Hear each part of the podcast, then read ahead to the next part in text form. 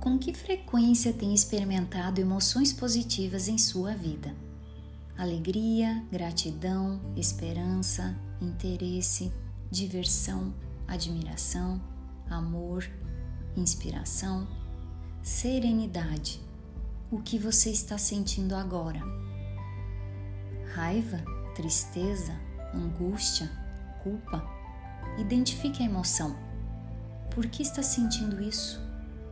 O que despertou esta emoção? Como ela se manifesta em seu corpo? Como se sente? Confortável ou desconfortável? De que forma tem buscado desenvolver emoções positivas em seu dia a dia? Quanto do tempo de um dia tem experimentado emoções positivas? Tem feito uma gestão eficiente das suas emoções? Já pensou sobre isso? Estas são algumas perguntas que podemos fazer para auxiliar na gestão das nossas emoções. Diariamente estamos sujeitos a experimentar emoções positivas e negativas. Podemos acordar alegres e gratos pelo presente de mais um dia de vida que recebemos do nosso Criador e cheios de esperança com um novo projeto que estamos realizando ou com uma negociação que estamos finalizando, quase batendo o martelo. Acontece que logo depois do café da manhã, por exemplo, podemos receber uma ligação do nosso cliente informando que precisa rever a negociação, precisa de mais tempo, que talvez deva esperar até que os preços melhorem um pouco mais. Pode ser que ao chegar em nosso carro o pneu esteja vazio ou a bateria arriada.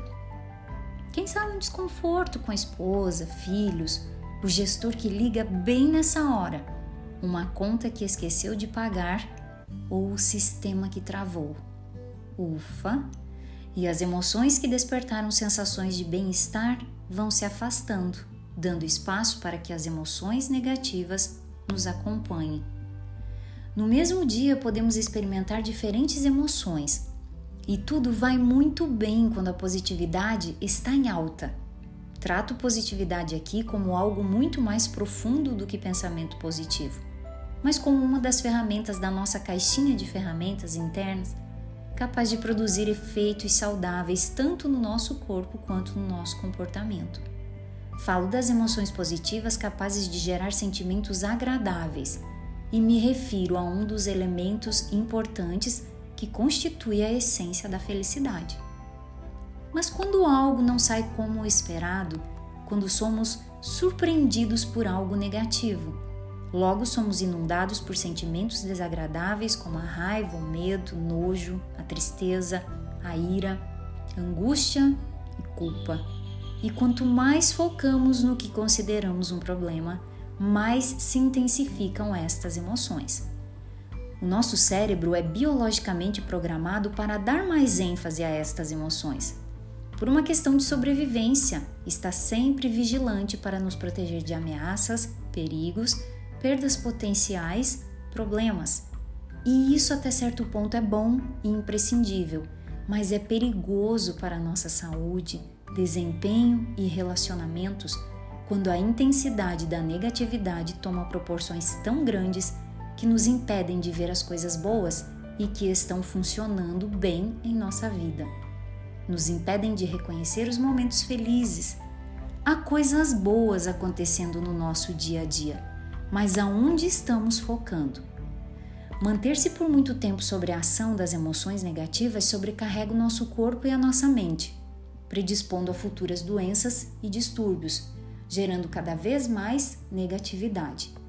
Se estamos sujeitos diariamente a experimentar diferentes tipos de emoções, entre positivas e negativas, como podemos gerir isso tudo de forma que consigamos nos manter por mais tempo sobre as sensações agradáveis?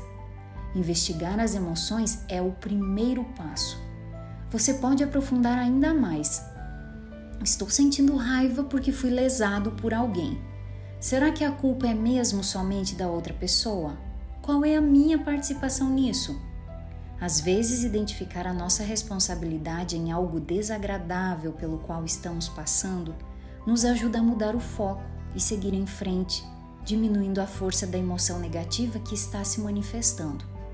Mudar o foco, valorizar o positivo, para auxiliar o cérebro a criar novos caminhos neurais. Isso ajuda a reduzir o impacto do negativo. O nosso cérebro pode mudar por meio de treinamentos e exercícios mentais. Por isso, auxilio os meus clientes a introduzirem práticas positivas diárias simples ao seu dia a dia, para que as emoções positivas fiquem mais tempo presentes e fortaleçam. Aumentar o nível de atenção e percepção sobre as coisas boas que nos acontecem e valorizá-las. Pensar coisas positivas para o futuro. Buscar o lado bom das coisas, inclusive das coisas não tão boas que possam acontecer. Constância e variedade de pensamentos positivos, com intensificação e duração. Promovem maior nível de neurotransmissores da felicidade uma dica que pode facilitar a gestão das nossas emoções. Existem proporções de emoções positivas com relação às negativas ideais para que consigamos viver bem e lidar com os desafios da vida sem afetar grandemente o nosso equilíbrio. Para cada uma emoção negativa, 3 a 5 emoções positivas são requeridas para neutralizar o efeito daquela experiência ruim. Um maior número de emoções positivas é necessário para neutralizar uma emoção negativa no caso de relacionamentos íntimos. Por isso a importância de sabermos identificar o que estamos sentindo.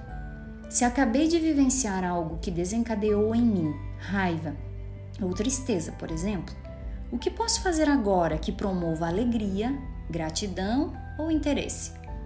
Fazer uma caminhada, observar as coisas belas, entrar em contato com a natureza, encontrar amigos, ler algumas páginas de um livro bom, conversar com Deus, fazer uma meditação, praticar um esporte, ouvir a sua playlist preferida, quem sabe?